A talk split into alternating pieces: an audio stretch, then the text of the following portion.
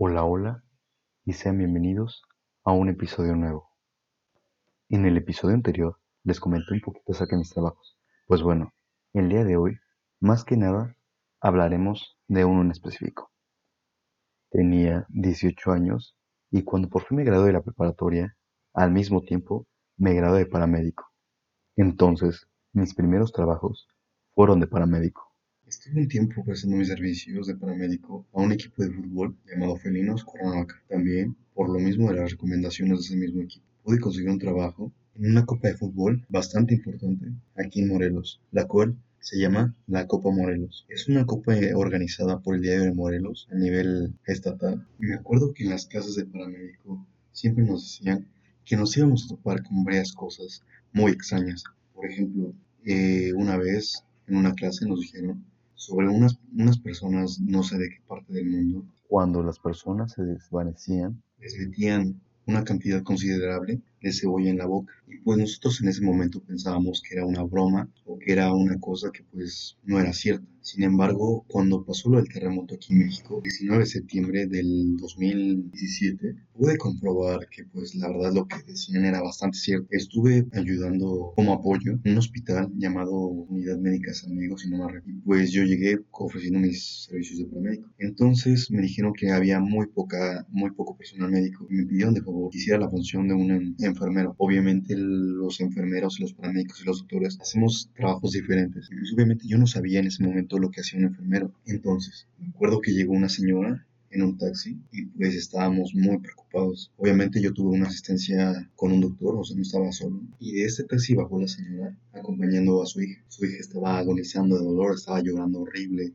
Estábamos todos ocupados, pensamos que le había caído un pedazo de escombro en la pierna porque venía con la pierna inmovilizada. Entonces dijimos, no, pues es fractura de pie, fractura de tibia peroné. O sea, uno como paramédico y como personal médico se imagina lo peor para poderse preparar y así atender la situación. Entonces enseguida la pasamos a urgencia y le empezamos a checar, le empezamos a revisar, le preguntamos qué le había pasado y la señora juraba y perjuraba que un, una, una roca del tamaño de, de un balón le había caído sobre el pie. Entonces, pues enseguida dijimos, no, pues sí es fractura. Entonces le pedimos a la señora amablemente si nos permitía descubrir el pie y checar más a fondo la herida y checar la gravedad del asunto. Entonces, en cuanto le quitamos la férula, el, inmovilizador, nos dimos cuenta que solamente tenía un moretón en el dedo gordo del pie. Al parecer, esa mega roca que tanto decía la señora era una roca pequeña.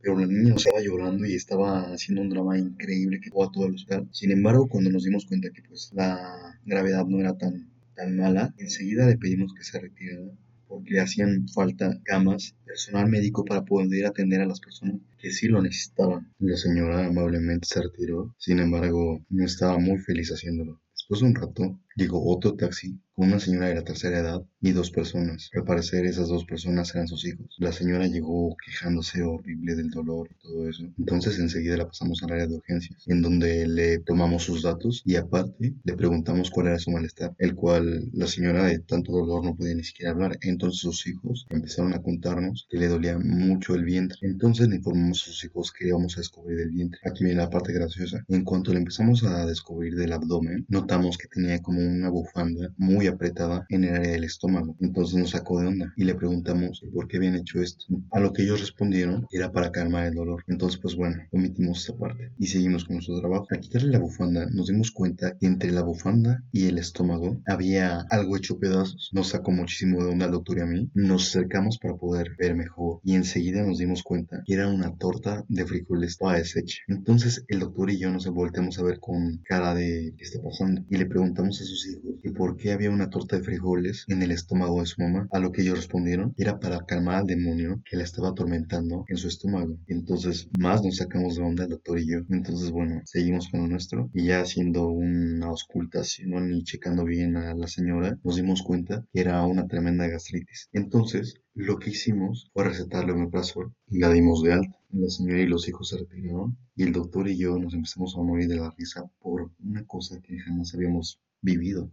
Y me di cuenta que todo lo que decían en las clases de paramédico eran ciertas. La gente, al no saber qué hacer, improvisa. Sin embargo, cuando trata de improvisar, ni siquiera tiene idea de lo que está haciendo. Y bueno, para que no quede tan largo este, este episodio, retomaremos el tema en los siguientes episodios. Muchas gracias.